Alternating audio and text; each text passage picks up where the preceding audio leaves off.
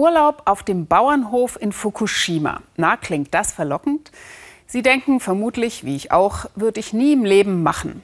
Aber die Provinz namens Fukushima ist groß. Und auch wenn jetzt bei diesem Namen allen der Unglücksreaktor in den Sinn kommt, manche Orte in dieser Provinz leiden völlig zu Unrecht unter dem Stigma. Beispielsweise, weil keiner mehr das unbelastete Gemüse gekauft, das sie anbieten. Der Herkunftsort ist geschäftsschädigend. Da braucht es also neue Einkommensquellen für die Menschen. Ulrich Mentgen. Tauwetter im Dorf Tateiwa. Acht Jahre nach der Atomkatastrophe schlägt der 1500 Seelenort ein neues Kapitel auf. Endlich sind die Besucher da. Sie sind jung und was noch wichtiger ist, sie kommen aus dem Ausland. Studierende aus den USA, angelockt von einem Besuchsprogramm, sehnsüchtig erwartet. Grüner Tourismus soll das Glück zurückbringen in die Region. Ferien auf dem Bauernhof im Westen der Provinz Fukushima. Aufgereiht wie bei Herzblatt stehen die Farmerfamilien da. Ihre Gastgeber sind alle sehr nett, versichert der Vertreter des Tourismusverbandes. Auch vor radioaktiver Strahlung müsse sich hier niemand fürchten. Frau und Herr Kusunoki sind auch ganz aus dem Häuschen. Sie werden gleich zwei Amerikanerinnen beherbergen.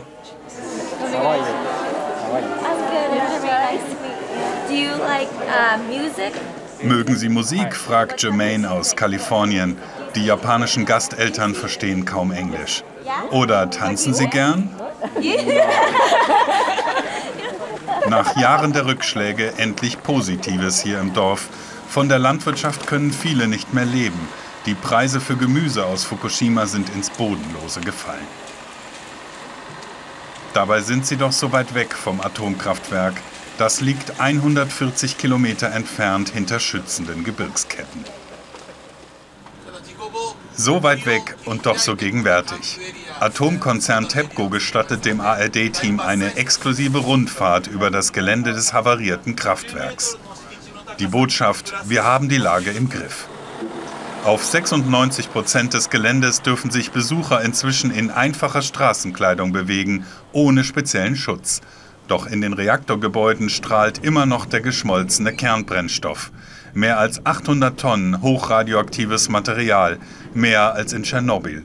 TEPCO will es herausholen, innerhalb von 30 bis 40 Jahren. Dieses Ziel, 30 bis 40 Jahre, basiert nicht auf genauen Daten, sondern ist eine grobe Schätzung. Um den genauen Zeitplan zu bestimmen, müssen wir noch weitere Daten sammeln. Wie genau die Bergung gelingen soll, darüber hüllt sich TEPCO in Schweigen. Es wäre eine Weltpremiere ebenso wie die Entsorgung des verstrahlten Wassers. Es geht um die unvorstellbare Menge von mehr als einer Million Kubikmetern. Größtenteils Grundwasser aufgefangen in Tanks. Eines Tages, so fürchten viele, werde es vielleicht ins Meer abgelassen, denn der Platz wird knapp, um es hier zu lagern, wohl möglich für Generationen. Nichts ist unmöglich, will TEPCO beweisen. Vor der nächsten Station des Besuchs werden Schutzanzug und Atemmaske angelegt. Rund um das Haus von Familie Kusunoki reicht eine Winterjacke. Keine erhöhte Strahlung, versichern sie hier. Aber Gemüse können wir nur noch verkaufen, wenn es nicht Fukushima im Namen trägt, erzählt der Bauer seinen Gästen.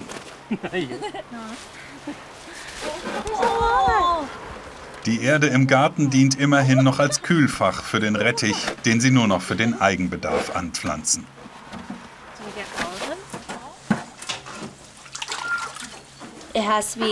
Ich will mir die ganze Sache aus der Perspektive der Menschen anschauen, die hier leben. Sie haben sicher einiges durchgemacht. Sie sollten auch Ihren Teil der Geschichte erzählen.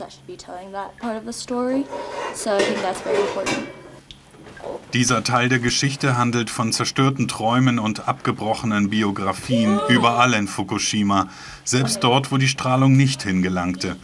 Wenn wir wollen, dass sich wieder mehr Leute hier auf dem Land niederlassen, dann müssen die auch von irgendetwas leben können. Deshalb brauchen wir hier unbedingt mehr ausländische Gäste. Die sind uns sehr willkommen. Draußen an der Küste am Atomkraftwerk will TEPCO neue Transparenz beweisen. Der Weg führt durch ein Labyrinth von Gängen, die einst der Tsunami überflutete.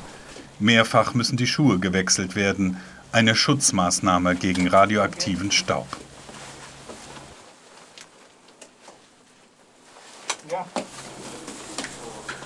Dann öffnet sich der Kontrollraum für die Reaktoren 3 und 4. Eine Zeitreise zurück ins Jahr 2011. Verzweifelt kämpfte die Belegschaft damals gegen die Kernschmelze an, vergeblich. Wir sollten diesen Leuten danken für das, was sie geleistet haben. Sie haben alles versucht, was sie konnten. Sie haben ihr Bestes gegeben. Ein Denkmal für die Hilflosigkeit jener Stunden, die bis heute das Schicksal der Region bestimmen. Auch das von Familie Kusunoki. Früher hatten sie auch ein kleines Restaurant. Nach der Katastrophe blieben die Kunden fern. Den Namen Fukushima verbindet die ganze Welt nur noch mit einem Thema. Meine Eltern waren etwas besorgt, als ich ihnen von meiner Reise erzählte.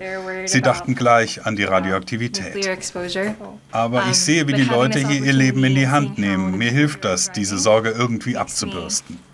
Makes me, I guess, again, brush that, that worry aside. Zum Abendessen kommt auch die Schwiegertochter mit den Enkelkindern.